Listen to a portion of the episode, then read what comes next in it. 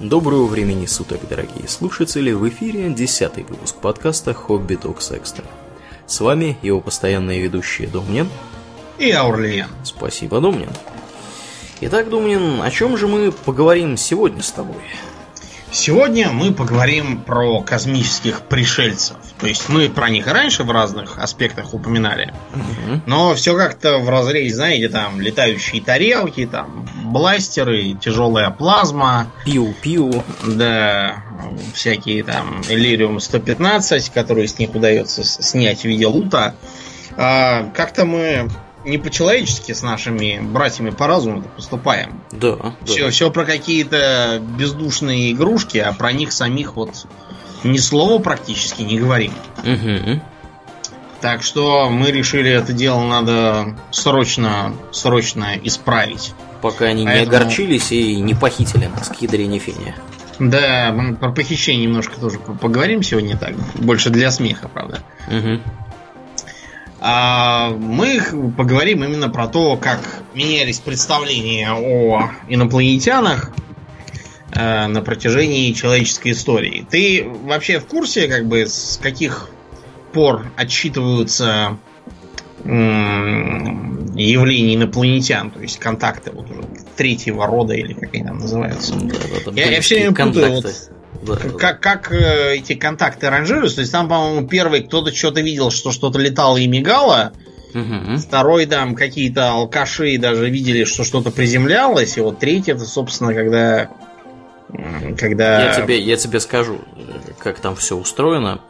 А, первый это когда видели, второй это когда э, видели и еще ощущали там какое-нибудь тепло, или круги на полях потом остались, либо там звери какие-нибудь убежали, либо время пропало куда-нибудь, знаешь, как в секретных материалах. Mm-hmm. Там в первой серии агент Малдер едет на тачке, или не в первой, но неважно в какой, едет на тачке и, значит, смотрит на часы, а потом появляется над машиной какой-то свет, они ничего не видят со скалли, и потом, когда они приходят в себя, смотрит э, Малдер опять на часы, и уже пропало 9 минут. Вот, такого вот И еще такая музыка вот эта вот.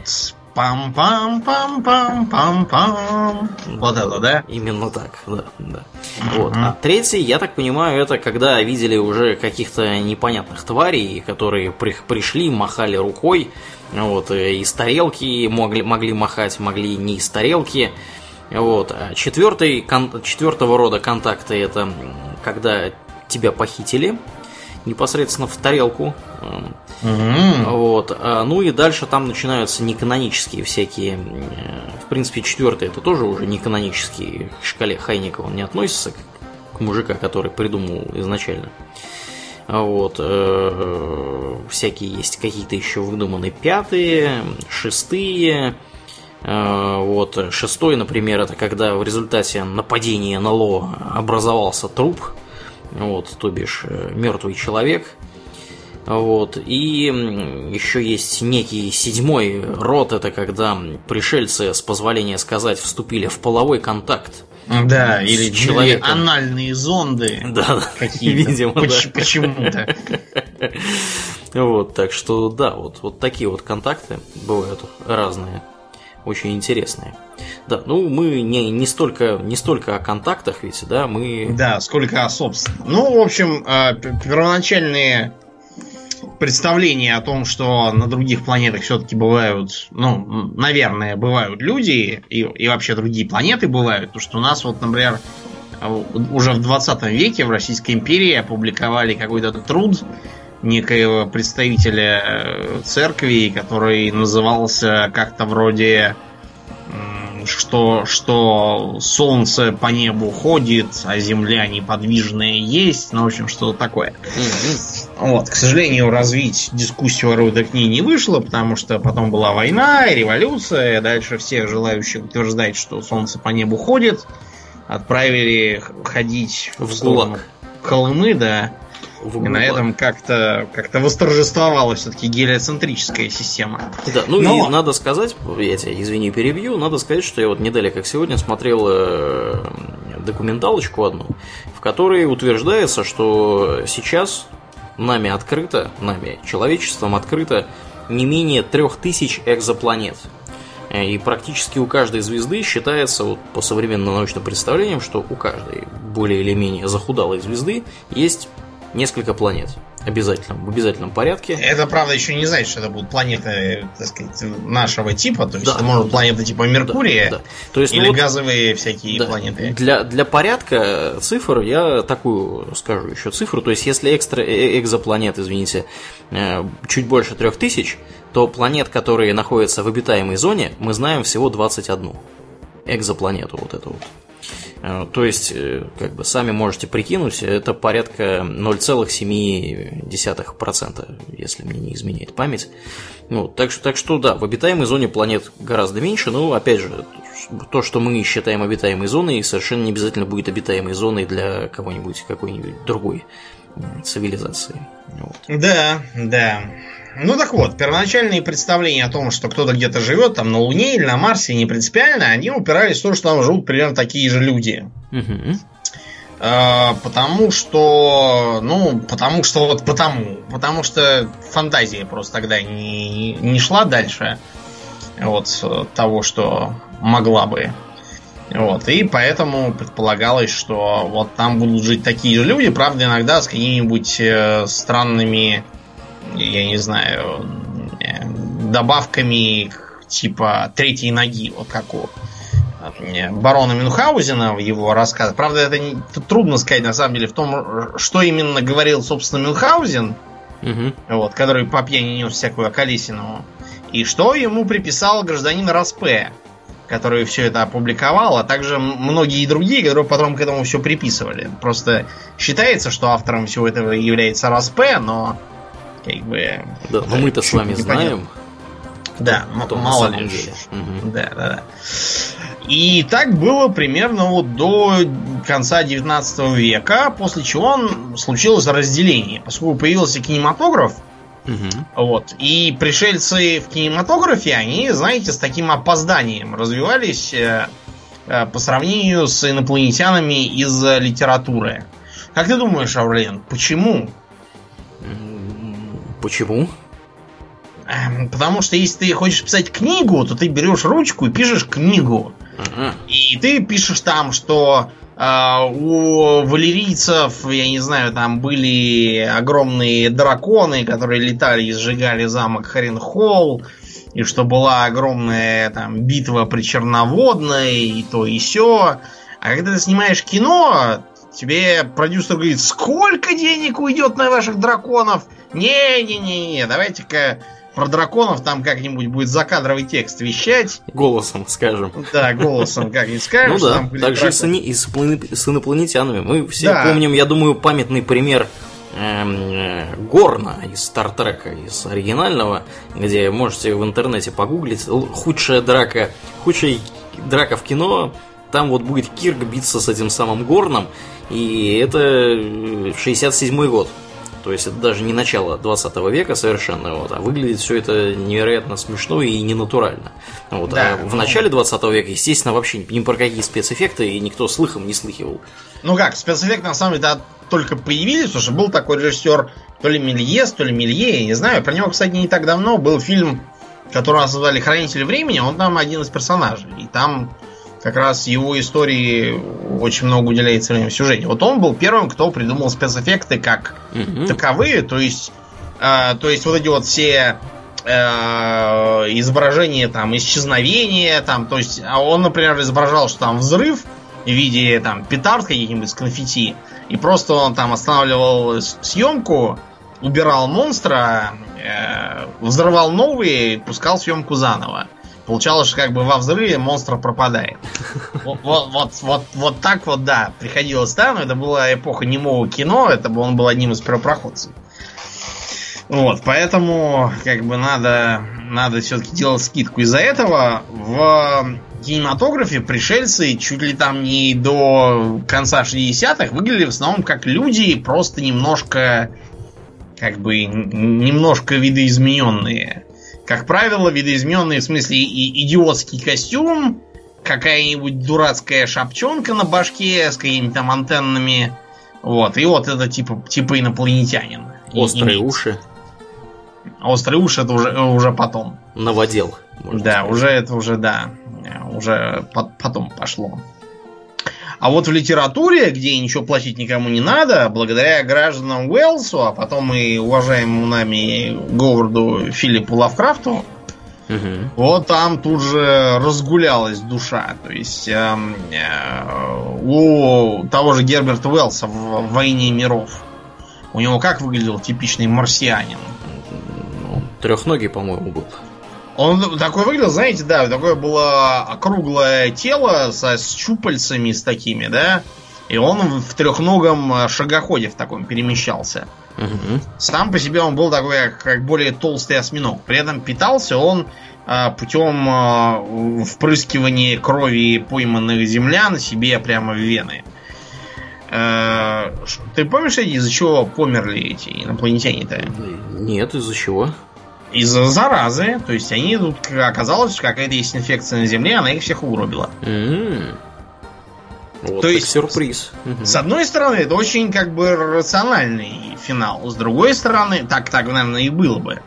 С другой стороны, непонятно, почему э, как бы марсиане были такими идиотами. Они приперлись на планету, которую, по сути, ничего не знают, раз уж э, местная микрофлора совершенно никак э, ими не предусмотрена, да? И начинают впрыскивать себе в кровь э, как бы кровь совершенно другого вида, фиг знает, что от этого будет. Ну да ладно. В общем, та- такой вот был образ неких жутких, э, жутких тварей там со щупальцами. Потому что вообще вплоть до, наверное, середины 20 века головоногие у людей были одним из видов так, так называемого топлива ночного кошмара. Есть такой смешной термин, который используется разными там сценаристами вот, и дизайнерами по монстрам, вот они так любят говорить. Потому что я читал, например, в советской книжке научно-популярных 60-х, по-моему, годов статью, которая на полном серьезе называлась «Опасны ли осьминоги?». Mm-hmm. Вот там, опасно? Там, нет, там разъяснялось популярно, что осьминоги опасны только в одном смысле. Есть ядовитые осьминоги, которые выглядят очень просто. Такими, знаете, яркими фиолетово-сине-зелеными пятнами идут, вот от таких держитесь подальше. Они маленькие, но они при этом вас так тяпнут, что вы потом весь опухнете и помрете от удушья. А все вот эти вот сказки про каких-то кракенов, которые там всех удушат, и тем более бредовые описания гражданина Юго, про то, что осьминог якобы там высасывает вас своими присосками, и вы проваливаетесь в страшный мешок – как он написал, это его больные какие-то фантазии и никакого отношения действительно с не имеющие. Реально с осьминогом бороться элементарно, у него нет костей. Вы его можете просто порвать на британский флаг. Даже если у вас довольно средние физические данные. Ну а вот э, на начало века такой был стереотип. Из-за этого э, марсиане и выглядели странно. У Лавкрафта пришельцы вообще выглядели, знаете, вот как только они не выглядели какие-то грибы, кораллы с крыльями, щупальцами и хоботками. Чего-то какие-то межзвездные перелеты, земля Миго, какие-то грибы с Югота, черт знает, какая там чуждая человеку разумная жизнь, при этом еще невообразимо древняя. В общем, за всем этим обращайтесь к соответствующему подкасту про Лавкрафта угу. и обитателей его мира. Да, мы там подробно рассказали, как эти мерзкие твари выглядят. И у нас нет никакого желания повторить этот рассказ. Да, если честно, да. Потому что мы, мы вот сейчас как Лавкрафт, который там, и я не могу передать всю ужасную сущность того, что я видел. Как он любил писать, чтобы не писать то, что там он видел. Очень удобно он придумал. Так что как-то так само себе вышло, что э, если писатели изощрялись там, придумывали то невидимых существ. Я, например, читал какой-то странный рассказец, как он назывался, слюнное дерево, по-моему. Вот, там были какие-то невидимые, непонятные формы существа, какие-то там то ли грибы, то ли еще кто-то. А, между прочим, нацисты тоже жаловали научную фантастику. Да. Угу. Да, у них там было целое направление. Ну, там, понятно, нацистская фантастика она такая. Там торжествует немецкий гений. И сверхчеловек превозмогает в столкновении с инопланетными уранидами, тоже какими-то там немыслимыми. вот. И, в общем, много чего было придумано, но, к сожалению, это все на бумаге. Вот. А на бумаге это все надо как бы своим, своим умом воображать, так что э, люди обращались к киноделам. А киноделы, э, ввиду того, что мало того, что нет денег, так еще и технологий нет, кроме там комбинированной съемки и грима, вынуждены были изощряться кто во что гораст. Вот с той поры, там где-то с 30-х, там, 40-х годов, когда появилось наконец нормальное звуковое кино, там, с, с какими-то экспериментами в, в области цвета, спецэффектов, вот этого всего. Угу. Вот. И, ну, то есть, как кино, по сути, превратилось в кино в нашем понимании, а не просто там что-то приехал поезд, какие-то люди куда-то идут, вот на это надо смотреть, и это типа, типа круто. Как, как это было в самом начале. Да. В общем, э, варианты были следующие. Первый. Наряжаем э, ак- актера и обязательно актрису, потому что, потому что так надо. В дурацкий скафандр пополам с каким-то халатом. Вот что такое ска- скафандр халатное. Вот, на них должно быть надето, на башке какой-нибудь облегающий шлем, чтобы не было видно волос. Э, дело просто в том, что без волос как-то вот человек выглядит чуждо. И этим приемом часто пользуются. Например, выбривали артисту э, теме, а сзади волосы маскировали каким-нибудь дурацким шлемом. Тогда он действительно получался вид такой довольно инопланетный. А, кроме того, э, красили кожу в разные цвета. Кого в зеленый, кого в, там в синий, кого в красный, в разные цвета. Угу. Потом, потом это тоже осталось. Да, собственно, с тех пор зелеными человечками и называют. Да, несмотря на то, что, собственно, зеленых человечков уже давно нет по причинам как, э, как психологическим, так и техническим. Угу. Кроме того, э, тогда в дело пошли маски и всякие куклы, и поэтому возникла идея нарядить инопланетян как бы в маски или ко- и костюмы.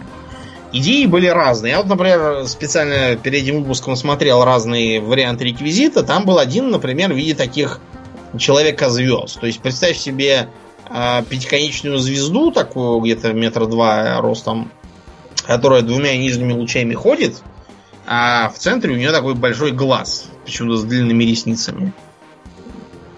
При, при этом там еще видно, что это на самом деле мужик просто одетый в костюм звезды, который с растопыренными руками ходит. Вот, и глаз вот у него на пузе. Ну так что выглядит довольно странно. А вот. А кроме того, появились так называемые звероподобные. То есть, это пришельцы, которые похожи на каких-нибудь э, земных более или менее животных, вот. И э, в, чем, в чем в этом плюс, кроме того, что не надо особо напрягать фантазию с костюмом, не надо еще и напрягать фантазию с э, образом персонажа.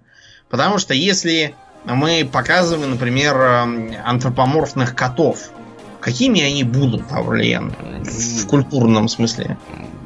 Они будут... Э, какими они будут? Они будут независимыми, какими-нибудь да. агрессивными, мяукать будут, наверное. Да, подозреваю будут щурить глаза, э, не знаю, будут хитрыми такими, независимыми. Ну, в общем, вы поняли, да, стереотипы о котах. То же самое будет с э, планетой каких-нибудь собакоподобных там, или, я не знаю, э, медведеобразных. Медведеобразные будут, соответственно, все такими э, буйными, но при этом добродушными и будут ложиться в спячку. Вот это вот все. Вот, оно пошло, и кроме того, это можно было обосновать, скаф. А вот на этой планете эволюция пошла по-другому, и там а, не приматы развелись до разумной жизни, а вот, допустим, э, псовые, да? Поэтому получилась такая цивилизация человека-волков. Угу. Сейчас в основном у публики на слуху из этой братьи рептилоиды с планеты Нибиру. Да. Причем рептилоиды эти, они появились э, давненько, вообще в массовой культуре. Э, они появились чуть ли не с работ, э, поминавшегося уже добрым словом в этом подкасте, друга нашего Лавкрафта, конкретно Говарда. Говарда, да, да, да. Вот. Он, да, он был большой любитель всяких людозмей, каких-то змеиных культов, вот это вот всего. Да, он вот в 29 году, этот Роберт Говард, написал повесть «Королевство теней», в которой, собственно, и рассказывал о вот этих вот людозмеях. Э, у них были человеческие тела, э, змеиные головы, они живут в подземельях и могут э, принимать человеческий облик и каким-то непонятным телепатическим образом устанавливать контроль над сознанием людей – вот. Я так понимаю, что значительное количество из вот этих их характерных черт сейчас приписывается и современным рептилоидам, в том числе. Вот. Но рептилоиды это вообще отдельные товарищи, про них можно э, изрядно поговорить, потому что они, они обычно являются членами самой такой вот самых массивных теорий заговоров. Потому что да, есть люди, которые... которые включают правительство, да, да, да. холодную войну, чего-то там еще. Угу, угу.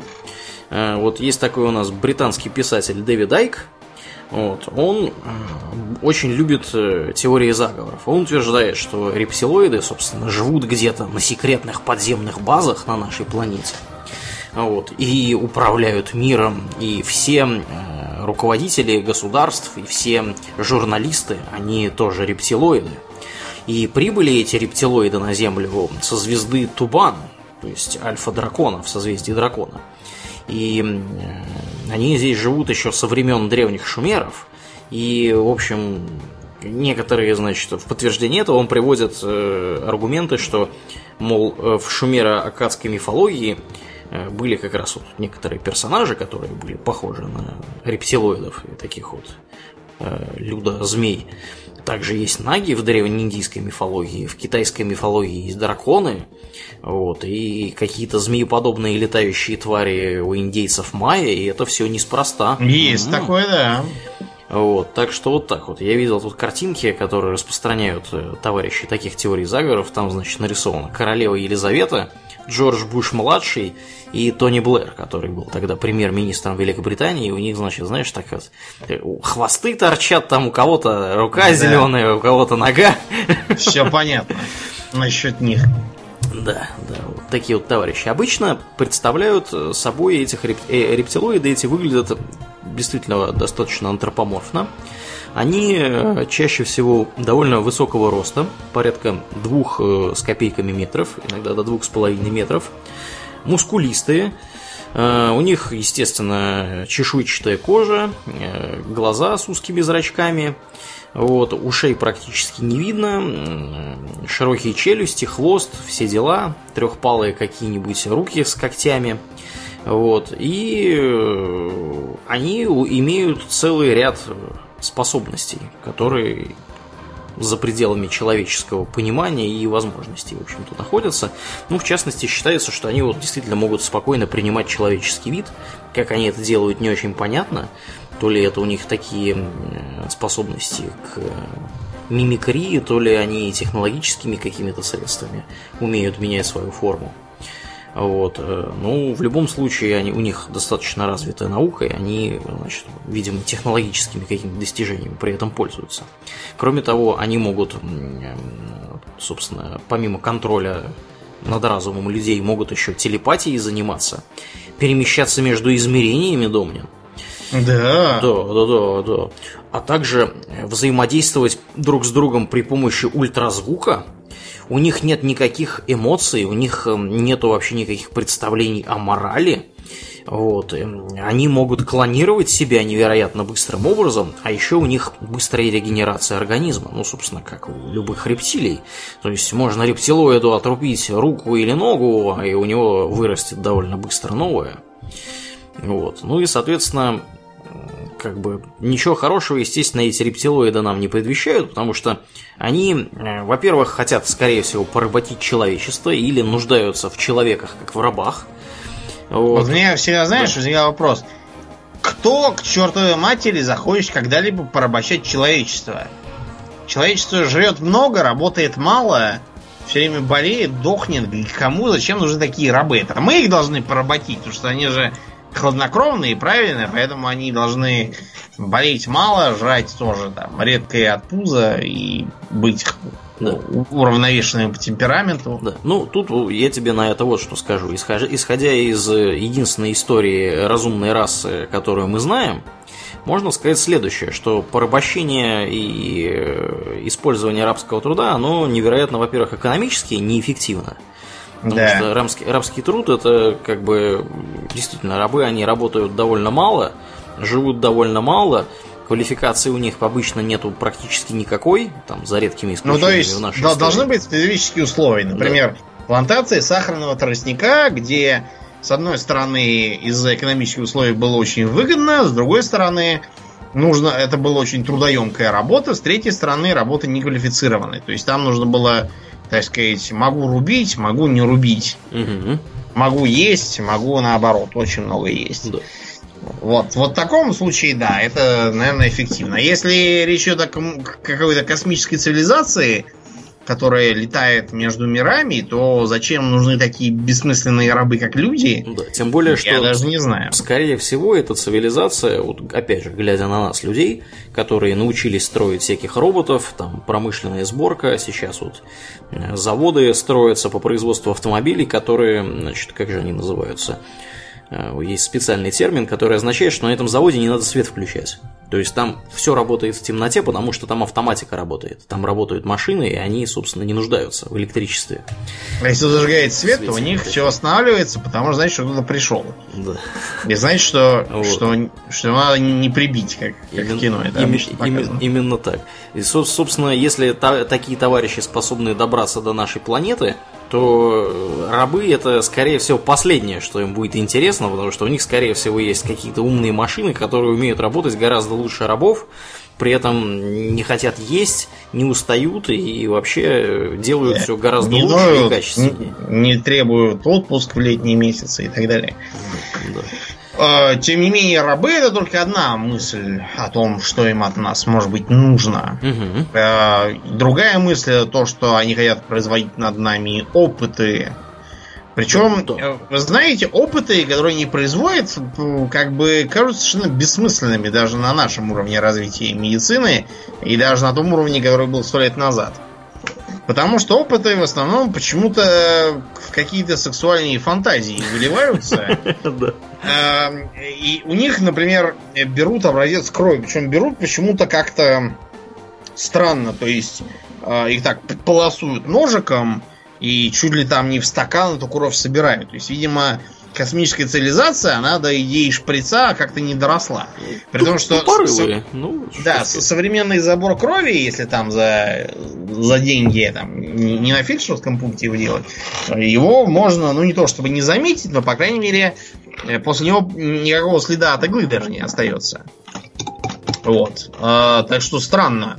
Зачем это может быть? Кроме того, подождите, если им нужны генетические материалы для клонирования, то до какой черт они хватают каких-то алканавтов на задворках? Да. Для этого надо просто устроить э, налет на какой-нибудь там э, неонатальный, как они там называются, центр, где замороженные зародыши лежат кучами, где их можно хватать на годы вперед. Клонирую не хочу. Или можно на, на худой конец устроить налет на, Нобеле, на банкет Нобелевских лауреатов в Стокгольме который проводится по осени, по-моему, и всех этих нобелевских лауреатов схватить и, в общем, забрать. Ну, ты знаешь, там, да, они, они очень быстро вернут там многих. Например, писательницу Алексеевич. Она, она им как, как выскажет пару интервью, они сразу скажут, нет, знаете, пусть, пусть земляне с ней сами разбираются. Ну, в общем, как какие-то странные опыты проводят, особенно непонятные вот эти вот тональные зондирования совершенно лично для меня. Кроме того, мне непонятно, почему а, уже начиная с первой же истории про, про похищение а, считается, что первое это так называемый случай а, Антонио Виллаша Боаша. Так. Он бразилец. Ну, не трудно догадаться, что у него португальское имя, фамилия, поэтому он бразилец. Uh-huh, uh-huh. Вот. Он, как принято считать, эм, был в 1957 году похищен, когда эм, в, в, так сказать, в разгар полевых работ он ехал на тракторе, трактор заглох, он обнаружил луч света, и этот луч света двинулся к нему. Он вылез с трактора, в общем, приблизился к нему, ну и потом бабах, яйцевидный какой-то летающий объект. А, и Антонио пытался бежать, но тут его схватили какие-то три гуманоида в комбинезонах и шлемах серого цвета. Okay. Вот. Несмотря, несмотря на то, что они все были маленькими совсем, то есть там ростом с ребенка, они почему-то смогли его э, затащить внутрь корабля. А дальше начинается... Э, ну, в общем, он рассказывал так, что э, там э, его раздели и намазали какой- какой-то мазью, которая быстро засохла. Потом его перевели в другую комнату, где взяли у него кровь с помощью некой длинной трубки. А вот потом все ушли, он увидел, что стоит какой-то серый не, не то диванчик, не то кушетка. Вот. Он э, сел на него посидеть, вдруг почувствовал, что ему нехорошо, и увидел, что из стены выходит какой-то газ из трубок. Он отбежал подальше от этих отверстий, его стошнило. Вот. И очень вовремя, потому что в помещение вошла э, очень красивая, но какая-то странная баба с э, бесцветными волосами, которые ниже лопаток свисали, с каким-то странно острым подбородком и странно выдающимися скулами.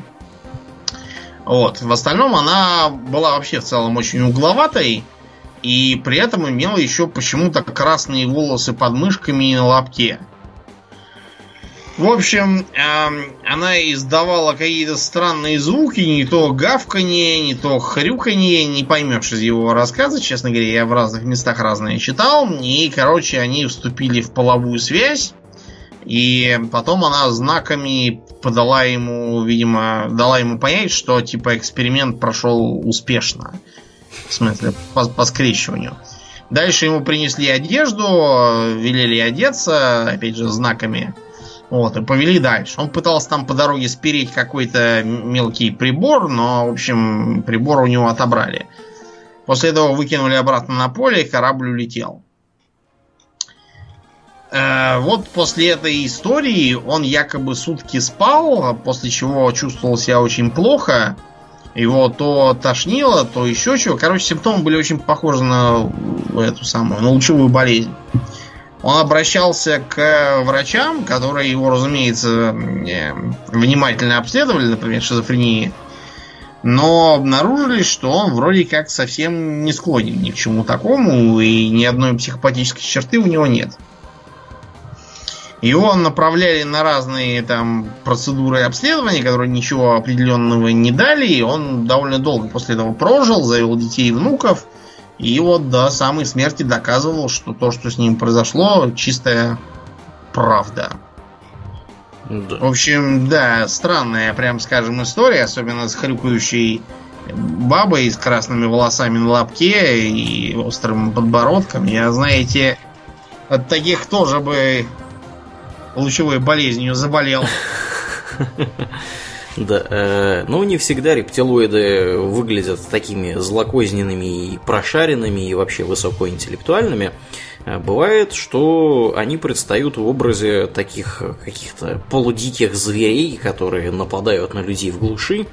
И вот э, такой вот глушью был город, окрестности города, города Бишофиль, штат Южная Каролина. В июне, значит, 88 года некто Кристофер Дэвис там проезжал на автомобиле, и у него прокололо шину.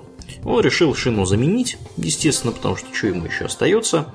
Вот, э, машину, значит, он остановил, шину заменил, и э, заменил ее очень вовремя, потому что э, после того, как он закончил работу, он обнаружил неподалеку от своей машины некое существо, которое ростом было больше двух метров, э, вот, и оно передвигалось на двух ногах, и у него были красные глаза. То есть вот такое вот было описание этого существа. Существо побежало к нему, он прыгнул в машину, этот самый Дэвис. И... А существо стало стучаться в окно и говорить «дай доллар, дай доллар». Предъявить Нет? документы. Не совсем. Не, я думал, что это просто местный алкаш какой-то с красными глазами. Да. Нет, э, алкаш тот оказался прытким, потому что он запрыгнул к нему на крышу автомобиля вот, и прокатился на ней э, некоторое расстояние. Причем при этом Дэвис видел, что э, у существа трехпалые лапы, вот, покрыты они чешуей, ну и в конечном итоге ему удалось эту тварь скинуть со своего автомобиля. Мужик этот прошел тест на детекторе лжи, который якобы продемонстрировал, что он не врет. Вот. И кроме того, через некоторое время после этого события местная полиция стала получать э, сообщения о похожих инцидентах. Эм, э, упоминалось каждый раз большое дикое чудовище, которое живет в районе болот и нападает на людей. Собрали так сказать, поиск, э, поисковую партию, чтобы с этой тварью разобраться. Чуть ли не 3000 человек собралось вооруженных. Ну, в США там у каждого есть по пистолету, по ружью. Вот. Эти товарищи собрались, обследовали э, значительную территорию вокруг города, но ничего не нашли. Вот. Так что вот непонятно тоже, что там было. Да. Вот, с этим гражданином. Ну и еще одна интересная и знаковая, я думаю, история похищения это супруги Хилл, которых похитили. Значит, супруги Хилл это такие были люди социально активные, э, религиозные члены одной антитринитарной шайки какой-то американской, содействовали развитию прав цветного населения, заседали в каких-то там советах по гражданским правам. Вот, такие, в общем, были...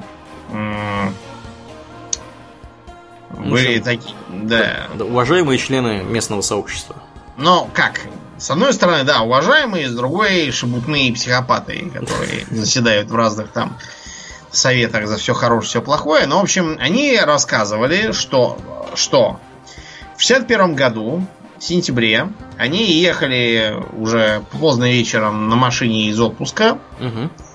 Вот. И вдруг увидели некую светящуюся точку в небо, в небе. Вот, обратили внимание, что она вовсе не вниз падает, как э, полагается падающей звезде, а вверх куда-то. Вот. Через некоторое время она начала увеличиваться в размерах, они заинтересовались. Вот. И э, кончилось все это, в общем, тем, что точка полетела на них, увеличилась и превратилась в летающую тарелку. Они попытались от нее уехать, но уехать им не удалось. Они как-то провалились в своем сознании, после чего как-то раз обнаружили, что они где-то едут и не могут вспомнить последние три часа, что они делали. После этого у них начались всякие там кошмары, стрессы, нервы. Вот, и написано, что у Бетти в кошмарах ее истязали непонятные сущности в странном месте. Угу. Ну, в общем, они обратились к врачу, чтобы их подвергли регрессивному гипнозу, который бы позволил понять, что там с ними было. И они рассказали под гипнозом, что их машина была остановлена маленькими человечками с такими головами в форме груши и кожей серого цвета. Угу. Вот. Э, честно говоря, вот то, что они там рассказывали, это нам известно в пересказе кучи разных сумасшедших, поэтому одни рассказывают одно, другие другое. Э, туда периодически приписываются то какие-то люди в немецкой военной форме времен нацистов, то еще что-то. Э, и основным, так сказать, доказательством того, что все это было страшной правдой, является нарисованная Бетти под гипнозом звездная карта. Да, да. Что же карта, это за карта? Угу. Карта выглядела как несколько линий ломаных с какими-то овальными линиями вокруг них. Эм, предполагалось, что сплошные линии означают торговые пути, а пунктирные места, где они изредка бывали. Аурлен, скажи, а что не так со звездными картами такого вида? Да, проблема со звездными картами э, находится в головах у людей, которые не знают, как устроены созвездия и вообще как работает астрономия. Потому что. Что, что, что такое трехмерность для начала? Да, да, потому что созвездие в нашем представлении, да, это не двухмерная, как такая вот картинка, нанесенная на лист бумаги. Это, Проекция, да. Да, это как бы космос, он несколько сложнее устроен, он еще имеет дополнительное, значит, измерение и глубину. Да, и поэтому то, что мы считаем созвездиями и запихиваем несколько крупных видимых звезд в одно созвездие, совершенно не означает, что они находятся неподалеку друг от друга. Они могут находиться на огромных расстояниях, и вообще никак не соотноситься, то есть там, условно да, говоря... То, то есть, да. если мы будем говорить пришельцу из Тау, там, Стау Кита, что он там из созвездия Кита, он нам скажет, какого созвездия? У нас нет такого созвездия. Чего вы Это вы, это вы из э, созвездия махноногой пухоспинки. Да. А, а мы как бы и сном не духом, что мы в каком-то созвездии, да еще и с какими-то звездами, а, до которых нам ехать еще и ехать никакого как бы отношения к Солнцу они не имеют, даже не близко находятся. Просто с точки зрения там пришельцев стау кита, э, звезды, вот видимый свет, он образует какую-то фигуру с нашим Солнцем, и поэтому что-то там такое видно. Угу. Но, тем не менее, вот эта вот карта, хотя по логике вещей, я думаю, все знают шутку про летчиков, которые летели по пачке а, от Беломора, да? Потому что забыли карту на базе. Так вот, э, понимаете, с точки зрения межзвездной расы, летать по вот такой вот карте, которую нарисовала Тебетти, это не то, что по, карте, по пачке от Беломора лететь, это лететь по каким-то, не знаю, по, по жестам, которые там земли машут, и показывают. Вот, вот в таком смысле. То есть это абсолютно бессмысленная карта. Те, кто летает между звездами, должны ориентироваться там по показаниям а, радиотелескопов, очевидно, там по, э, по всякому там излучению от звезд, по гравитационным колодцам, наверное, да, а не потому, что кто-то нарисовал какие-то пунктирные линии между звездами и, и без всякой привязки там к навигации относительно других небесных тел и, и что это якобы торговые пути какие-то. Ну ладно, что ты к карте привязался? Там же гораздо более интересная часть этой истории есть. Собственно, собственно Бетти-то это, она является одним из первых контактеров седьмого рода, как оказалось. Mm-hmm. Что же ей? Да, то есть э, с, с, над ней ставили жестокие бесчеловечные, бесчеловечные опыты. опыты да? да? Да, и, и истязали ее там всячески. Вот, и я как бы не знаю деталей, вот. Но факт тот, что и да. Очень хорошо, что да. ты не знаешь деталей. Это позволяет мне спать спокойно ночью. Да, чтобы не представлять себе анальные зонды и да. прочее. Вообще эта история, она достаточно популярна, она широко известна, получила большой общественный резонанс. Вот. И она породила немало, немалый отклик э, в популярной культуре, в частности... А также среди уфологов. Да, среди уфологов, само собой. Я хотел сказать, что она породила э, немалый, так сказать, интерес у игроделов, потому что да. Э, и не только у игроделов, у, у всяких товарищей, которые снимают кино. Дело в том, что пришельцы, которые якобы похитили супругов Хилл, они были родом с э, окрестностей звезды Дзета-сетки. Якобы. Это придумала какая-то Марджори Фиш, которая которая на самом деле абсолютно никто, она просто астроном-любитель. То есть человек, который купил какой-то телескоп, э, рефлектор, и сидит с ним ночами, когда ей там не спится, таблетки не помогают, она сидит и глядит. Да, то есть она услышала она, эту историю. Она, значит, э, ко- кое-как вот эту вот картинку со звездной картой совместила с тем, что ей там привиделось среди звезд. Угу.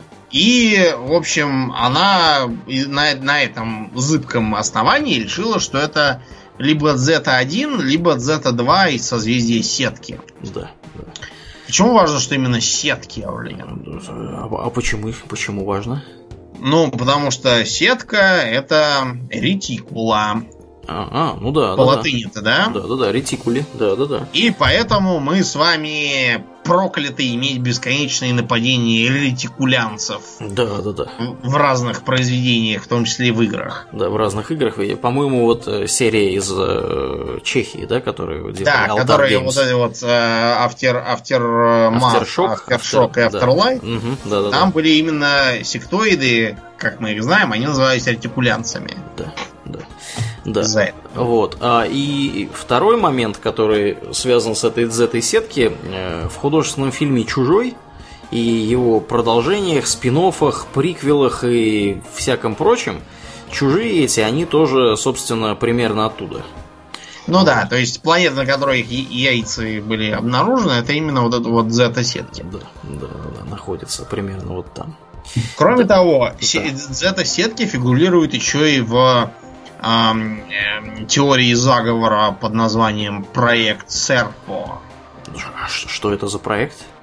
Но я вот даже видел картинки, где, где, я так понимаю, то ли Труман, то ли еще кто. Да, Труман, я так понимаю, с ней общается. Мгм. Что значит в 47-м, когда был инцидент в Розуэле там и все такое, был создан э, дипломатический канал связи с пришельцами американцев. Вот, и это была цивилизация планеты Серпо. Почему Серпо, я, я не знаю. Может быть, там, там коммунизм, и все с серпами и молотами ходят. Вероятно, да. Неизвестно. Ну, вот. ну, в общем, можно почитать бредовые сказки, э, которые называются дневниками каких-то там контактеров, которые на этой планете Серпу побывали. Вот. И много народу действительно считает, что это все чистая правда. Вот. И, и единственный у меня вопрос, непонятно, как бы в чем смысл был мероприятие. То есть, э, как- что, что было достигнуто в результате?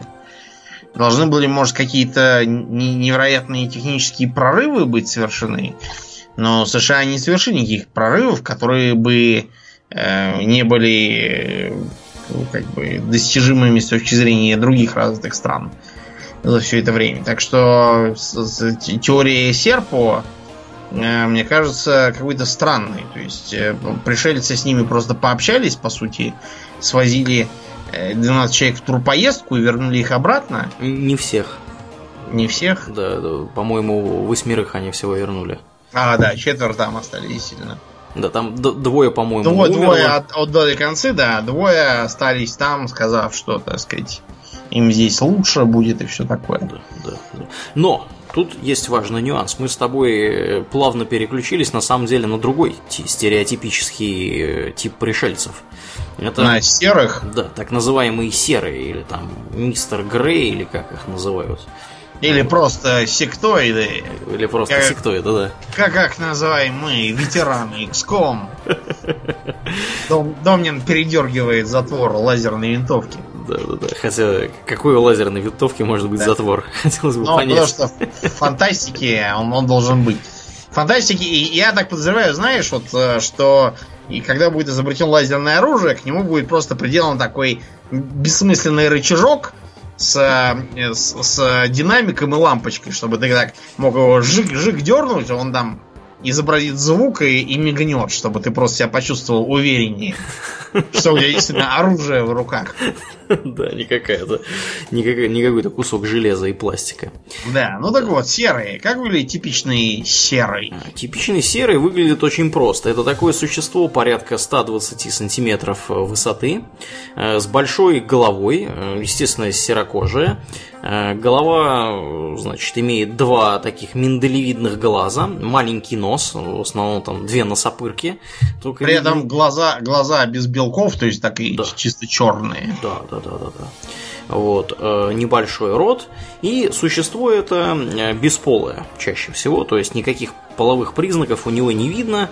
То есть оно, скорее всего, да, действительно полностью бесполое. И почему-то эти твари любят щеголять вообще без одежды. Да, голыми. Да, не очень понятно почему э, они это делают, но тем не менее они вот занимаются таким вот эксгибиционизмом межпланетных масштабов. Вот. И э, эти, эти товарищи, они, в принципе, не менее популярны, чем э, рептилоиды, иногда даже более популярны, причем чисто вот исторически, по-моему, они даже чуть, чуть раньше появились. Да, да, они появились немножко раньше. Они появились в 60-е годы. Потому что до них был так называемый тип нордов, когда пришельцы выглядели как очень высокие, симпатичные, светловолосые, такие вот белокожие люди в серебристых одеждах. Напоминаю, знаете кого? Робота из кино «Гости из будущего». Мгм, мгм. Вот его, я так понимаю, по этим самым лекалам и делали. Они такие были чисто доброжелательные и все такое. При этом они, эти норды, еще и говорили, что их очень волнует там ядерное оружие, что там, Экология. Да, люди там сами себя уничтожат. Ну, то есть, проще говоря, это все было отражением тогдашних страхов. К 60-м годам это немножко поослабело и поперли вот э, серые. Э, О чем нам говорит образ м, типичного серого? Во-первых, это совершенно очевидный образ так называемого постчеловека, да? Мгм. То есть человека, как бы, который развивается, если экстраполировать нашу эволюцию со времен Педикантропа какого-нибудь. То есть мы раньше были такие, знаете, здоровые, да, волосатые, с маленькими головами, низкими лбами, Мгм. маленькие глазки, а, вот, все такое. А постепенно мы с вами волос лишились, да, и стали более субтильными, у нас головы стали больше, лбы выше, вот, и все такое. Тяжким трудом, опять же, не занимаемся, с Да, медведем поэтому- не боремся за еду. Мгм. Вот так вот. Ну и, в общем, предполагается, что дальше мы так и будем эволюционировать, если будем. Что у нас будет большая лысая голова, большие глаза. Вот. Хотя вообще-то вот такие вот глаза, как у него, на этого серого на картинке, я бы сказал, что у него какая-то планета с, не знаю, с густым облачным покровом. Короче, такое ощущение, что он в темноте живет. Да, да, да, да. Не совсем в полной, но в полутьме. То есть глаза у него явно не атрофированные, а просто, э, я даже сказал, гипертрофированные. То есть он, наверное, в какой-нибудь, в какой-нибудь там сумеречном лесу, может быть, изначально жил или еще что-нибудь. Ну да. А вот э, то, что у него атрофированные уши и нос, видимо, он как бы не пользуется ни обонянием, ни слухом для выживания уже очень давно. Да. Ну, что, в принципе, может свидетельствовать о том, что в его среде обитания ему не нужно следить за приближением Да. хищников. Вот, и... То есть, возможно, их да. там либо нет, либо он их всех съел, либо еще что-нибудь. Мгм, мгм. Вот. С другой стороны, вот смотри, у обезьян всякие носы довольно малоразвитые по сравнению с человеками. А у нас, наоборот, носы довольно выдающиеся, скажем так, в живом мире. Мгм. Конкуренцию нам могут иметь только всякие там насадки, и носухи и прочие животные, у которых нос гипертрофирован по разным. Я, причинам. конечно, не эксперт по носам, но мне кажется, что носы у нас выполняют двоякую роль. Во-первых, они э, предназначены для того, чтобы согревать воздух. Собственно, мы с вами Да, находимся, мы- находимся достаточно северно, и человечество, в принципе, появилось изначально гораздо южнее. В Африке, да. И В поэтому, Африке, мгм. да, у, у африканцев и вообще жителей теплых стран носы довольно плоские и небольшие. Да, вы не очень Да- большие. даже у меня довольно курносый и короткий нос. Да, сравнительно. Вот. Ну, соответственно, чем, чем дальше мы двигаемся на север, чем прохладнее, тем больше у нас необходимость в том, чтобы воздух согревать. Вот. То есть это может быть одна из функций и одна из причин, почему у нас носы такие вот достаточно выраженные. Другая причина может заключаться в том, что ну, нам нужно как, как человечеству нужно там нюхать все вот, съедобное, Я даже, несъедобное. знаешь, Три, третью, третью видел вещь. Так, То, что как бы поцелуй это сравнительно позднее изобретение, так. а до этого терлись носами и всякие там чукчи довольно долго так и делали. А, то есть, как бы курносые просто вымирали из-за того, что с ними никто не хотел тереться носами, и поэтому. Довольно забавно звучит. Да. Интересная Ну, теория. Да, да. Ну, в общем, короче, у серых носов нет. Что еще интересно, то что э, размножаются они как-то, видимо, бесполым размножением. Видимо, они клоны какие-то. Да. Либо клоны, либо грибы разумные, я не знаю. Да, какие Например, в XCOM в том же самом начале упирало, что это именно клоны. Угу, потому что они все но... были идентичны абсолютно. Да. Ну, и там не только они были клоны, но вот они просто попадались первыми, и из-за этого делался такой... Да. Да. да. Ну, еще вот. и любопытно то, что они, в принципе, у них э, атрофированы практически все мышцы, э, собственно, да. на руках и на ногах, и они выглядят как такие какие-то дистрофики. То есть это явно означает, что они не работают физически. Или они живут на планете с низкой гравитацией. Если бы они жили на планете с низкой гравитацией, они были бы, наверное, более высокими и тонкими. А, кстати, да, да, неплохая, неплохая, кстати, вот, так, что, так что да. В общем, э, достаточно противоречивый этот образ, но в принципе у нас есть догадки, откуда растут у него уши. Да. Откуда у него уши, Домнин, растут? Ну, ухо одно это образ эмбриона. Угу. Поскольку как раз вот к 60-м годам стало можно посмотреть на эмбриона вживую. С помощью УЗИ. Да, с помощью УЗИ, да, и увидеть, что он выглядит сильно как-то странно. То есть и оно, оно и раньше было понятно, что он выглядит не совсем так, как человек, но вот эти вот... Э, я когда был маленький, три года, мне попало в лапы э, учебник по общей биологии восьмого класса. Я его даже сейчас нашел в интернете, скачал и иногда из ностальгии пролистываю.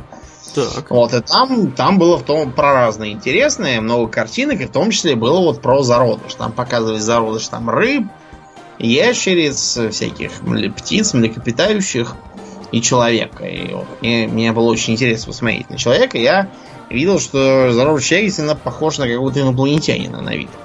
Угу. Такой тоже маленький, голова большая, глаза большие, руки, ноги какие-то несуразные.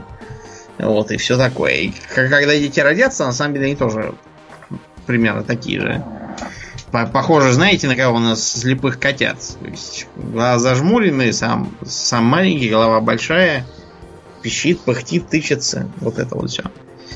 Так что, возможно, повлияло также вот э, истерия про какие-то там межвидовые скрещивания, всякие там эмбрионы, страх перед тем, что там земным женщинам, которых похитили пришельцы, подсадят, э, подсадят инопланетные эмбрионы и да. выведутся и заполонят. Да, но это вот очень хорошо, что ты про межвидовые скрещивания заговорил, потому что э, равенство, братство и всякое такое это вообще изобретение достаточно недавнее. Ну, в части... я даже сказал, да. да. То есть вполне части... недавно угу. стояли в цитадели демократии пикеты, держа транспаранты с надписями «Смешение рас – это коммунизм», борись за демократию и сегрегацию и так далее. Угу.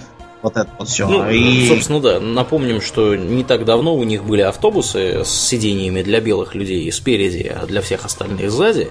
Вот. И чтобы не приведи господи, белые и цветные оказались в одном туалете, строили да. специально туалеты. Кстати говоря, забавный Ну, не только. Там, то, то, то есть, да. Э, ларек с мороженым. Там с одной стороны написано для белых, с другой там для цветных. Ты знаешь, почему в Пентагоне не используется сейчас э, как минимум э, половина туалетов? Потому что они раньше были для нигеров. Да, да, именно так. У них вот, когда строился, строилось здание Пентагона, у них специально было построено достаточное количество туалетов, чтобы э, как бы белые люди и не белые люди могли, так сказать, ходить в свои туалеты. Вот, естественно, после того, как все стали ходить в одни и те же туалеты, количество необходимости в таком большом количестве туалетов резко отпало. Теперь у них Понятно. там просто туча неиспользуемых туалетов, в которых могут жить рептилоиды. Кстати, да. Может быть, это вообще вся эта идея сегрегации это была, для была, на самом глаз. деле просто да, для отвода глаз. На самом-то деле там это просто было, чтобы создать такие зоны без контроля в будущем. Угу, угу. Да, мне надо меньше смотреть Stranger Things, на самом деле. Я уже вижу. Да, да. Так о чем это мы? Да, ну, в общем, да, мы о том, что была еще такая расовая, скажем так, ассоциация, заложенная в образ серых. А, точно, точно, точно. А, не случайно, что в образе всяких э, непонятных э, чуждых тварей чаще всего выступают какие-нибудь какие-нибудь враги Причем да. иногда недавние враги. А кто домнин у американского народа 50-е и 60-е был недавним врагом, самым солидным таким врагом? Ну, для начала они воевали с Японией, поэтому они продержали несколько лет все население японского происхождения в концлагерях. Угу. В течение войны рисовали э, всякие плакаты, где типа такой гнусный япончонок такой в очочках и с такими зубами вы, выдающимися и говорит, что типа там, да, тратя ресурсы напрасно, Токио Кид очень одобряй вот это вот все. Потом э, японцев забомбили и оккупировали, но тут восстали гнусные северные корейцы, набежавшие на благородного Ли Сунмана и его воровской режим. Так что пришлось бороться с ними. Потом э, по каким-то загадочным причинам неблагодарные вьетнамцы восстали против своих французских благодетелей, угу. разбили их при Диен Бьенфо. Надо бы, кстати, про Вьетнам тоже записать что-нибудь Обязательно, обязательно. Угу. к тому же я про это все равно научные работы писал в, институте, так что не пропадать же им. Да. Вот, и пришлось там тоже повоевать немножко, там, поубить э, всяких в деревне Сонгми, там, напалмом поплевать и получить по щам. Но, в общем, получилось, что образ э, азиатского врага, он такой был э, значимый. При этом, скажем, в Японии там был такой плакат, типа вот этого вот нашего «Не болтай, болтун находка для шпиона», так у них там болтать предлагалось не по телефону, и иллюстрировалось тем, что сидит гнусный китаец такой в Китае, да, и, и слушает там mm-hmm. в оба уха то, что там переговариваются. Вот, так что, да, там э, азиат был врагом. И, кстати говоря, и нас тоже не надо исключать, потому что э, достаточно посмотреть на то, как последние три года множатся рассказы про бурятских э, конных водолазов и каких-то там еще удмуртов, которые были замечены. Э, если кто-то хочет посмотреть на удмуртов, посмотрите на спортсмена Овечкина. Вот он удмурт чистой воды. Я вас уверяю, что он э, выглядит истинно марийцем по сравнению, например, со мной. Так что, в общем, да, есть такое, такое предупреждение против азиатов. И действительно есть мнение, что в образ серых вот это вот заложилось. Потому что нос курносый есть, э, глаза раскосые есть, вот сам маленький, голова большая тоже есть, вот это вот все. Так что, может быть, что это на самом деле караул расизм. Угу. Вот, на самом деле. Но дальше, к счастью, наступили 70-е годы, кино поправило свои бюджеты и технические способности. А кроме того, в смысле э, смелости продюсеров тоже наступил перелом. Потому что до 70-х годов, на самом деле, получить сколь-нибудь серьезный бюджет на фантастику было нереально фантастика воспринималась как какой-то, знаете, такой трошеватый вид искусства, и чтобы этому убедиться, достаточно посмотреть на название э, фантастических фильмов 50-х, 60-х годов. Угу. Там будут всякие там, э, я не знаю, э, страшные твари с орбиты Нептуна. Вот как-то так назывался типичный фильм. То есть было видно, что это очевидный трэш. То есть вот это вот Lesbian Vampires from Outer Space, как поется в одной современной песне. Да. Ну или, например, вот есть такой фильм неплохой достаточно. Э, The Thing from Another World. Да. Где там какая-то растительная какая-то тварь нападает на Но это полярников. Это же, да, это же экранизация рассказа «Кто идет», по которой потом сняли известный фильм Э, вот, э, нечто. Угу, да, да.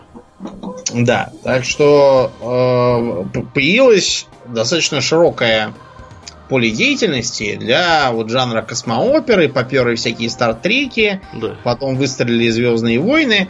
Ну и, в общем, появилась такая вещь, как м- пришельцы с так называемыми резиновыми мордами.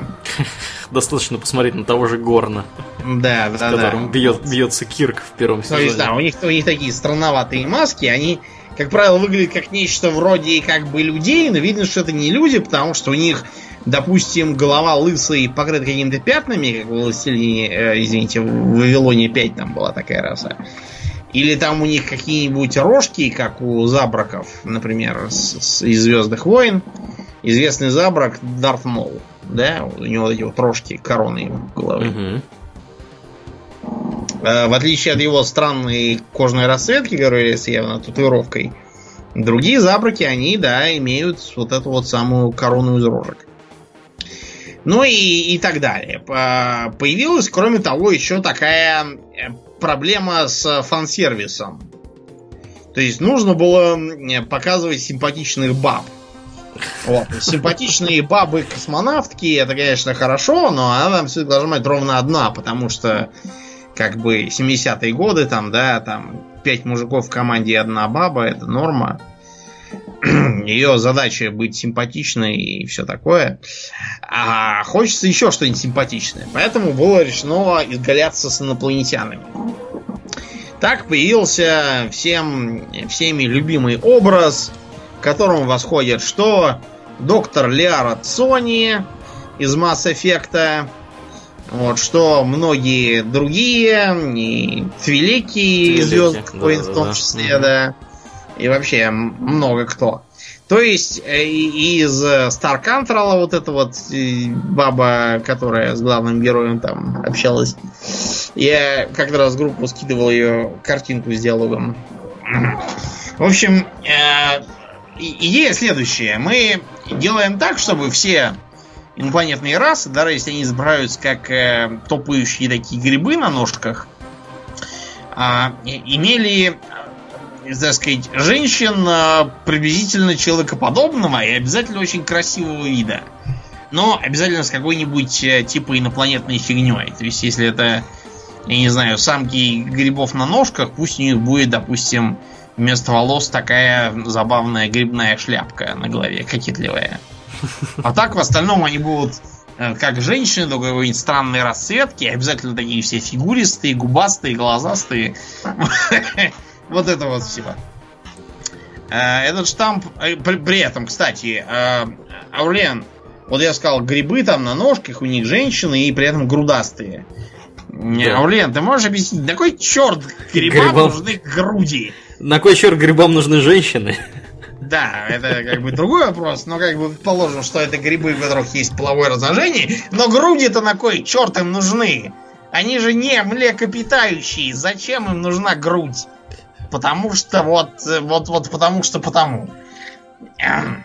Да. И да. мы сейчас не будем э, вдаваться в э, эволюционные теории, которые разъясняют необходимость, например, в пухлых губах у женщин, потому что, да, эти теории некоторым могут не понравиться. Э, Но, в общем, этот штамп настолько вездесущ, что чуть ли не везде. Он в Mass Effect есть. э, да- даже в Warcraft есть, между прочим. Конечно. Дренейки? Потому что, ну, дренейки, да, они как бы как космические этот, а вот в фильме, где показано, там чистый вид это Гарона, как, которая в кино. Ага. Она сразу, да, и со странным цветом кожи, и с клыками, при этом очень симпатичная. Она как бы и орк, и дреней, и при этом еще очень симпатичная, и как бы все, сразу в одном флаконе. Ну, потому что если этого не будет, то ты никому не продашь это. Да, Просто- потому что, так сказать, секс sells. Не, вот, вот, вот потому что, вот потому. То же самое можно лицезреть, например, в, эм, в Lineage, да. Посмотрите, как там были гномы и, и гномихи. То есть, э, э, это даже не смешно. Посмотрите, как выглядят в, э, в Скайриме орки и аркицы. Аркицы выглядят как Гарона приблизительно. Также. Вот такой вот э, та- такая уступка. Но, но при этом были и люди, которым, которых не устраивала вся эта фигня с э, резиновыми масками и с э, грудастыми бабами и с рогами на голове, которые хотели показать абсолютно чуждых пришельцев. Да.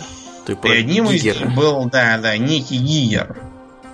Давай про вот этот образ пришельцев поговорим. То есть, Что нужно, чтобы сделать нечто чуждым? Во-первых, давайте вспомним, что у многих людей либо арахнофобия, либо та фобия, которая про вообще членистоногих и все такое. Ну да. Да, и как бы попробуем ее эксплуатировать. Таким образом, у нас получается раса э, таких общественных как бы насекомых, только ростом человека. Да, выглядящих невероятно мерзко, в Да, какой-то кла- слизи. Какие-то членистые у них тела Да, такие. Они, все время стрекочут, у них такие челюсти, такие. Мгм. Вот, и, и с них такая не спадает какая-нибудь кислота. Хотя какой черта делает кислота у них на челюстях, это другой вопрос. Вот, и они все такие, все такие безликие, всякие налетают, там, набегают, как саранча, Мгм. и всех сжирают.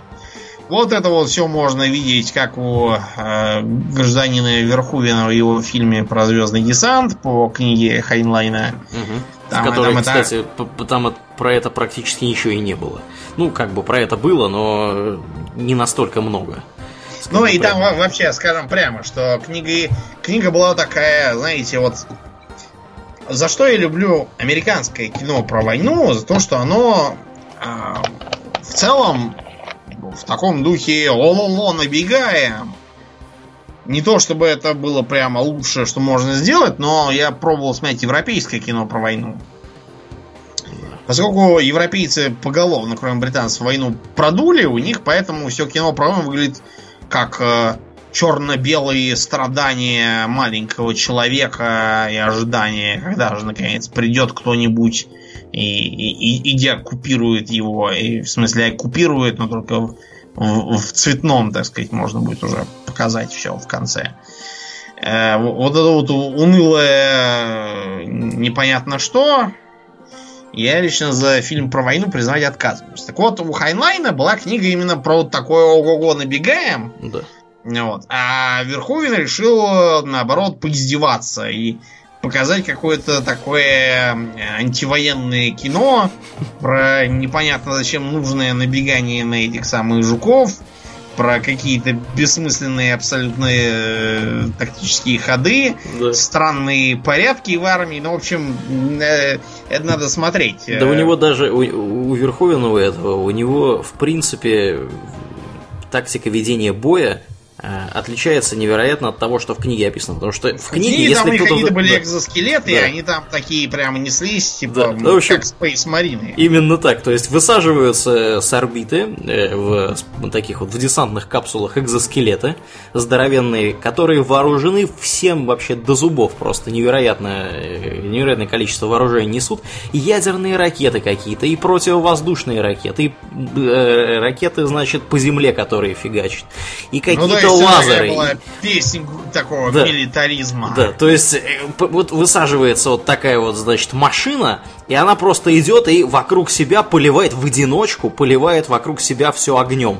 Вот. А если им нужно что-то прям невероятно там крутое замочить, они там несколько их собирается Да. вместе, и они там вза- взаимодействуют. То есть они действуют в отрыве друг от друга. Понимаете? То есть Это вот не то, что... One Man Army, да? Да, да, да, именно так. Это не то, что вот в этом звездном десанте, в этом богомерзком кино. какие-то Да. непонятные там, Орды, орды да, бегают. Бегут куда-то, пиу-пиу, там, толпами мрут. Ну, в общем, в трусах причем бегут. Да, да, да. Показано было, да. Ну, в общем, инсектоиды там показаны были интересными. Было видно, например, что их, чтобы убить, надо просто изрешетить. Мгм. А вот э, помимо этого, и вот всякие био, биоцивилизации тоже поперли, то есть цивилизации, которые а, полностью там летают на, на живых кораблях, у них какие-то там э, роевые представления о технике, то есть техника это такие просто эм, отдельные особи, которые... Зверушки. Да, такой каста такая, да, которая большая, толстая и тащит там на себе, не знаю, плуг там или пушку, или... Ну, короче, в общем, вместо тягача выступает. А все это на самом деле похоже на вот эти вот фантазии про э, землю с динозаврами. где там динозаврах пашут, там пушки всякие ставят, вот это вот все. Мгм. И да, а как бы второй стороной этого стала раса а, таких киборгов с роевым сознанием. Вот э, Боргов, например, можно Из Стартрека, да, да, да. которые хотят всех ассимилировать. Выглядят они все как бледные, одетые в черные, при прицепленные черные киберфинтифлюшкой и фигней люди, на самом деле, по, по большей части. А вот, которые на всех безэмоционально набегают и хотят их всех включить в свой э, в свою сеть, чтобы они все были едиными и, так далее. Правда, были и случаи, когда резкая нехватка бюджета заставляла изобретать пришельцев э, довольно странного вида, который, тем не менее, прижился. Ты про доктора Кто смотрел фильмы? Да, да, не так давно, пятый сезон, да. Да, там были такие, знаешь, ездящие, эм, не знаю, тумбы или почтовые ящики, которые вопят «Exterminate! Exterminate! Exterminate!» да. Еще иногда вопят «У Виктори!», когда они за Британию как выступают в войне. Вот, там была такая серия, где, да, да, да, где они, э, значит, приперлись к, к Черчиллю и сказали, что они помогут ему, так сказать, выиграть войну. Вот, э, да, даже не так там было. Там они создали какого-то мужика, вот, то есть робота сделали в виде мужика, в виде ученого. И этот ученый, как бы, благодаря своим невероятным научным достижениям, сам того не зная, создал вот этих вот самых товарищей. Как они? Далики, далики они называются. Далики, да. Вот, со- создал, значит, э, нечто похожее на даликов, вот, ну, собственно, даликов. И вот эти далики там самолеты сбивали немецкие и всякое такое. И доктору пришлось быстренько там разгребать. Да, кстати, доктор кто, если кто вдруг не смотрел, настоятельно Тоже, рекомендую тоже посмотреть. Да, да, это, то, разумеется, да, Таймлорд, да. Вот, хотя он выглядит как человек. На что он, в принципе, а, резонно замечает, что люди выглядят как таймлорды. Вот. Ну, тут, тут как бы есть, да, такой момент, потому что я, например, читал, когда был маленький, у меня лежала книжка болгарского какого-то фантаста. Мгм. Маленькая с книжка, и рассказики там маленькие, но при этом они такие остро философские, что ли, не знаю. Ну, в общем, там был, например, рассказ, где инопланетная цивилизация решила высадиться на Земле в конце 20 века. Так. Э, решили принять, что засланец примет форму дерева, чтобы не выделяться. Кроме того, они деревья справа приняли за, за разумную форму, а потом поняли, что нет. Тем не менее, все равно удобный вид. И э, стали пытаться сбить контакт. Но оказалось, что совершенно не понимают психологии. Мгм. То есть, например, он видел, что вокруг него ходят эм, парень и девица на свидании. И парень показывает на него, который могучий дуб, э, и говорит, что там ну, в лукоморье дуб зеленый, золотая цепь, там кот ученый. Ну и, в общем, э, поскольку все это явно было воспринято положительно землянами, пришелец решил, что значит так и надо. Он, значит, синтезировал золото э, из почвы, сделал цепь там вокруг себя, э, привлек какого-то кота, наиболее умного из окрестной деревни, чтобы он ходил и э, читал сказки, но реакция, сами понимаете, была несколько не та, Да. какую он ожидал. Да На, уж. на- на золотые цепи и ходящих котов. И все просто считали, что это галлюцинации, и даже э, обращались к врачам за помощью. А кроме того, там был такой м, пришелец, который приходил и говорил, что хочет за- забрать комаров с земли. Комаров. Комаров, да. Ему говорили, вы что, больной? И как бы вы вообще, а с чего как бы вы пришелец? То есть вы выглядите как очень худой человек, если честно. И он объяснял, что это потому, что вот видите каплю воды, да, она принимает всегда одну и ту же форму. Также вот и жизнь, основанная там на воде, хотя трудно сказать, почему жизнь основана на воде, если честно. Потому Э, что вода это универсальный растворитель. а, ну да, наверное, с этой точки зрения. Вот поэтому. Его, э, его там один грозил, мы вас сейчас просто захватим, а он э, демонстрировал, во-первых, что его одежда это не одежда, а просто такой нарост отрощенный. А во-вторых, то, что он может, например, смять рукой подсвечник бронзовый, проделать пальцем в своей шее отверстие и пропихнуть этот шар бронзовый через отверстие. А зачем ему понадобились КМР? Потому что у него почему-то была какая-то странная планета, где абсолютно никого, кроме одного его вида, нет. Как они там вообще живут, и что это за странная планета, какая там экосистема, неизвестно. сектоиды. Да, это, по-моему, какая-то, да, клонированность. Кстати, вот раз уж, да, мы заговорили, с чего все началось-то? Ведь э, все, все мы, на самом деле, можем быть потомками предтеч. Угу. Вот да, давай, чтобы завершить логически, давай про, про предтеч поговорим, поскольку с них все и начиналось. Да. Где, где предтечи есть, ну, проще сказать, где предтеч точно нет. Потому что World of Warcraft есть предтечи, потому что там это титаны. Титаны, да, да. В Mass Effect есть предтечи. Там это как бы протиане, а до них там еще разные были, и левиафаны, и то и все. В Warhammer е есть предтечи. Там есть древние, вот это что в сорокатысячнике, что в фантазийном, везде. Угу. В Звездных войнах есть предтечи. Там есть ракаты, которых можно посмотреть в первом Которе вживую и даже некоторых из них поубивать.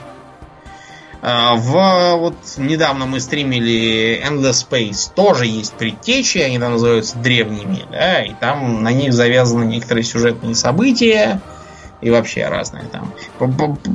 Почему вообще вся серия называется Endless что-нибудь? Вот потому что вот именно из-за них. А, мы с тобой смотрели, или я один смотрел, ну, в общем, «Миссия к Марсу» фильм. Мы уже упоминали в этом подкасте, где летят, летели на Марс. Угу. Одна экспедиция долбанулась, их надо было выручать, полетела вторая. И они там, если помнишь, нашли в пирамидах э, сообщение, что марсиане разъехались, и разъехались в том числе на Землю. Угу. Так что люди это как бы потомки марсиан и есть. Ну, да, теория популярная, скажем Теория, прямо. да, известна. Но давайте начнем с того, что у чуть ли не каждого серьезного государства в истории обязательно была какая-нибудь разной степени бредовости байка про их предшественников. Да, да.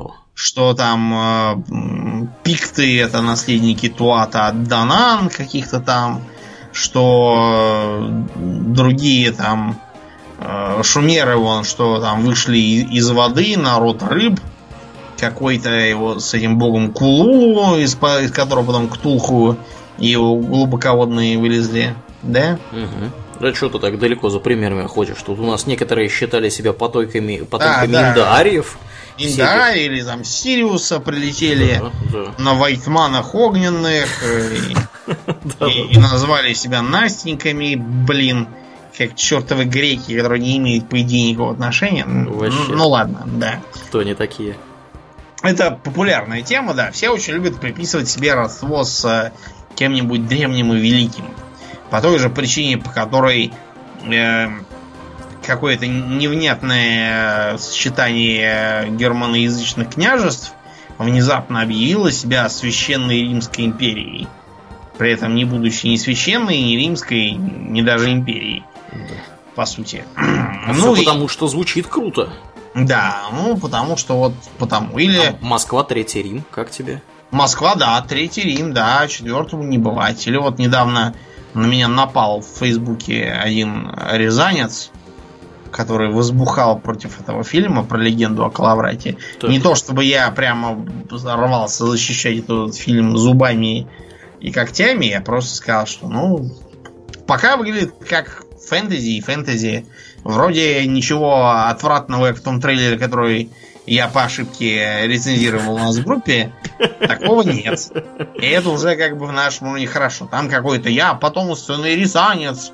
Я говорю, дорогой друг, потомственных рязанцев убили всех в 13 веке. Потому что город Рязань нынешний это Переслав Рязанский. А Рязань, которая была, теперь называется Старая Рязань, и она является руинами. За подробностями отправляем всех в выпуске подкаста, Выпуск, где мы да. про монголо-татарское Про нашествие. монгольский их, да. Но он мне ранее сказал, ну вот Переслав Рязанский самый древний среди городов. Дальше я уже слушать не стал, потому что, Потому что человек А. живет в своем мире. да, в каких-то там древние города. Кому интересно вот то, что ваши деревни самые древние в округе? Ну и что? Короче говоря, есть, да, такой вот архетип, что все хотят какие-нибудь иметь славных предков, и даже римляне придумали, что у них предки это э, троянцы. Да, ух ты. Да, что это потомки Энея, якобы бежавшего из-под Трои, унесшего там своего отца и кого-то там еще. Короче, все, все норовят себе изобретать э, предков. Некоторые в этом смысле доходят до полного маразма. Вот, да, как мы уже сто раз объясняли, дело так не надо, но действительно идея притечь в фантастике живет, поскольку она, во-первых, позволяет лучше описать мир, что, что он не вчера там появился, а уже очень давно был. Позволяет создать локации, которые были типа притечь, где можно заниматься интересными для сюжета вещами. Как то копаться в поиск артефактов, искать, э, э не знаю, там, древнее зло, искать способы борьбы с древним злом что-нибудь вот такое. Искать там какой-нибудь способ, э, не знаю, исцелить болезнь там какую-нибудь этого. Или древнее оружие там, чтобы бороться с соседями. Вот это вот все. Может быть, притечи не вымерли, а они еще и вернутся. А когда они вернутся, это большой вопрос, что будет. Может быть, они всех поднимут до божественного уровня, а может, они всех просто убьют. Это тоже интересный сюжетный ход, согласитесь. Угу. Так что с притечами мы с вами в фантастике не распрощаемся еще очень-очень долго. Тут э, из последних веяний можно вспомнить Зелнага, например, или вот Стелларис, если поиграете, там обязательно есть какая-нибудь э, погибшая цивилизация предтечей, при том, что есть еще более новые павшие империи, угу. которые все равно старее, чем вы. Так что там, там на этом тоже базируются интересные сюжетные механики. Вот, в общем, э, мы пришли к выводу, что народное творчество в отношении образа пришельцев кончится в одном случае. Если прилетят пришельцы, собственно, покажутся на камеру, и можно будет точно сказать, что это и что этим все и ограничивается. Вот тогда да тогда оно и закончится. А пока что перед нами фантастика и фэнтези, непаханное поле, твори, выдумывай, пробуй, изобретай рогатых зеленых баб с огромными сиськами, или там каких-нибудь тараканов, э, киборгов с планеты Нибиру, которые контролируют правительство США, вот это вот все. Да. А, да. Так ну, что... На этой оптимистической ноте, да, будем закругляться. Будем закругляться, да. Да, как обычно, мы напоминаем, что этот выпуск стал возможен благодаря нашей э, публике и нашим поддерж... поддержке наших подписчиков на Патреоне. Да. да, а я уже заговариваюсь уже к вечеру. А, а это был... Ты хотел вместо поддержки сказать пришельцев с Патреона? Кстати, да, это интересный вариант. Может, быть, да, рептилоиды уже, уже нас спонсируют. А может быть, мы сами с тобой рептилоиды? Может быть, да, действительно. А если бы мы были рептилоидами, мы бы вот сказали бы такое, как ты думаешь? Подумайте над этим, слушатели, потому что, да. смотрите, если бы мы были рептилоидами, мы бы вам сказали, что а если бы мы были рептилоидами, вы подумали, что мы точно не рептилоиды, а мы-то как раз рептилоиды, Угу. Да? А более того, стали бы мы на полтора часа распинаться и говорить, что существование рептилоидов полный маразм, если бы если мы... Если бы мы не были, по крайней мере, на зарплате у рептилоидов. Кстати. Да. Когда они уже пришлют? Уже конец месяца, я сижу на бабах. Да. Позвони им. Хорошо, окей, договорились. Да, ну, будем действительно закругляться. Э, на этой оптимистической ноте я напоминаю, что вы слушали десятый выпуск подкаста Хобби Токс Экстра. А с вами были его постоянные ведущие Домнин и Аурлиен. Спасибо, Домнин. Всего хорошего, друзья. Пока.